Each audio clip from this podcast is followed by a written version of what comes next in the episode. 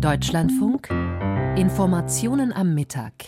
736 Abgeordnete verfügen über Sitz und Stimme im Deutschen Bundestag. Lange haben Regierung und Union über eine Reform des Wahlrechts gestritten. Nun plant die Ampel einen Alleingang.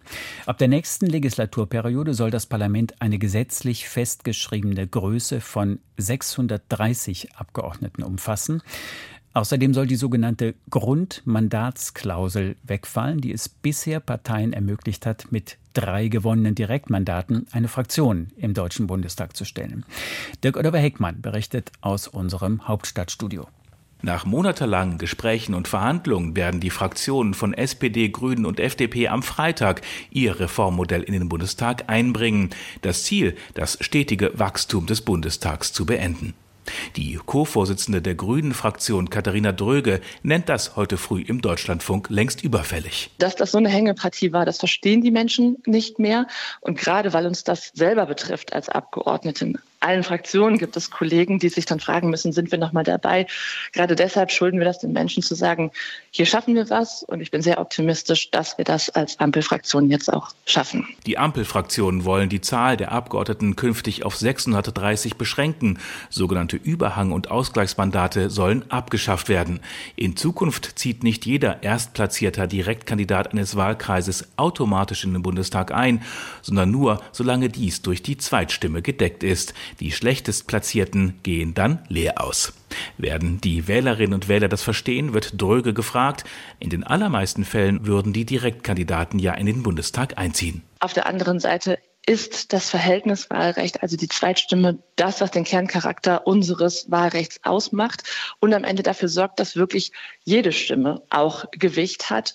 Und deswegen sagen wir nur da, wo es wirklich knapp ist, die schaffen es vielleicht nicht, aber das sind in der Regel auch Wahlkreise, wo auch andere Kandidaten antreten, die stark sind und dann zum Beispiel über die Zweitstimme in den Bundestag einziehen. Lautstarker Protest kommt von der Union, vor allem von der CSU, die bisher die meisten Überhangmandate erzielte. Generalsekretär Martin Huber sprach bereits im Vorfeld von Zitat organisierter Wahlfälschung. Direkt gewählten Abgeordneten den Einzug ins Parlament zu verweigern sei sonst nur aus Schurkenstaaten bekannt.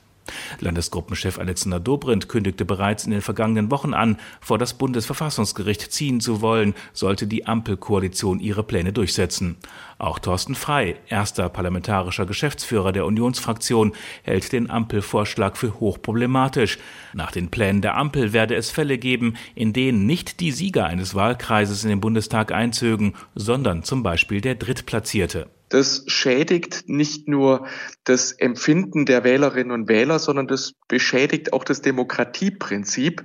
Darüber hinaus ist es so, dass es zu verwaisten Wahlkreisen kommen wird. Also gerade in den hoch umkämpften Bereichen wird es zukünftig keine Abgeordneten mehr geben. Und auch das dürfte an der Akzeptanz rühren und damit auch die Demokratie im ganzen Land beschädigen. Die Ampelfraktionen wollen außerdem die sogenannte Grundmandatsklausel abschaffen. Die besagt, dass eine Partei entsprechend ihrem Zweitstimmenergebnis in den Bundestag einzieht, auch wenn sie an der 5-Prozent-Hürde scheitert, nämlich dann, wenn sie sie mindestens drei Direktmandate erzielt. Die Linke kam bei der Bundestagswahl auf 4,9 Prozent und profitierte von der Regelung. Der parlamentarische Geschäftsführer der Fraktion Jan Korte spricht gegenüber dem Deutschlandfunk Hauptstadtstudio von einem schäbigen Vorgehen gegen politische Gegner. Es ist nichts anderes als die politische finale Bekämpfung und der Versuch, die Linke äh, zu zerstören. Es ist ein atemberaubender Vorgang, der hier gemacht wird und äh, das ist mit der Linken nicht zu machen. Katharina Dröge ficht die Kritik nicht an. Man werbe sehr dafür, dass die demokratische Opposition dem Vorschlag zustimmt. Benötigt werden ihre Stimmen allerdings nicht. Es wäre auch in den vergangenen Legislaturperioden gut gewesen, sich da gemeinsam zu verständigen. Klagen kann ich nicht ausschließen, aber wir haben das sehr gut mit Verfassungsjuristen geprüft und sind sicher, dass wir da auch einen verfassungsfesten Vorschlag vorlegen.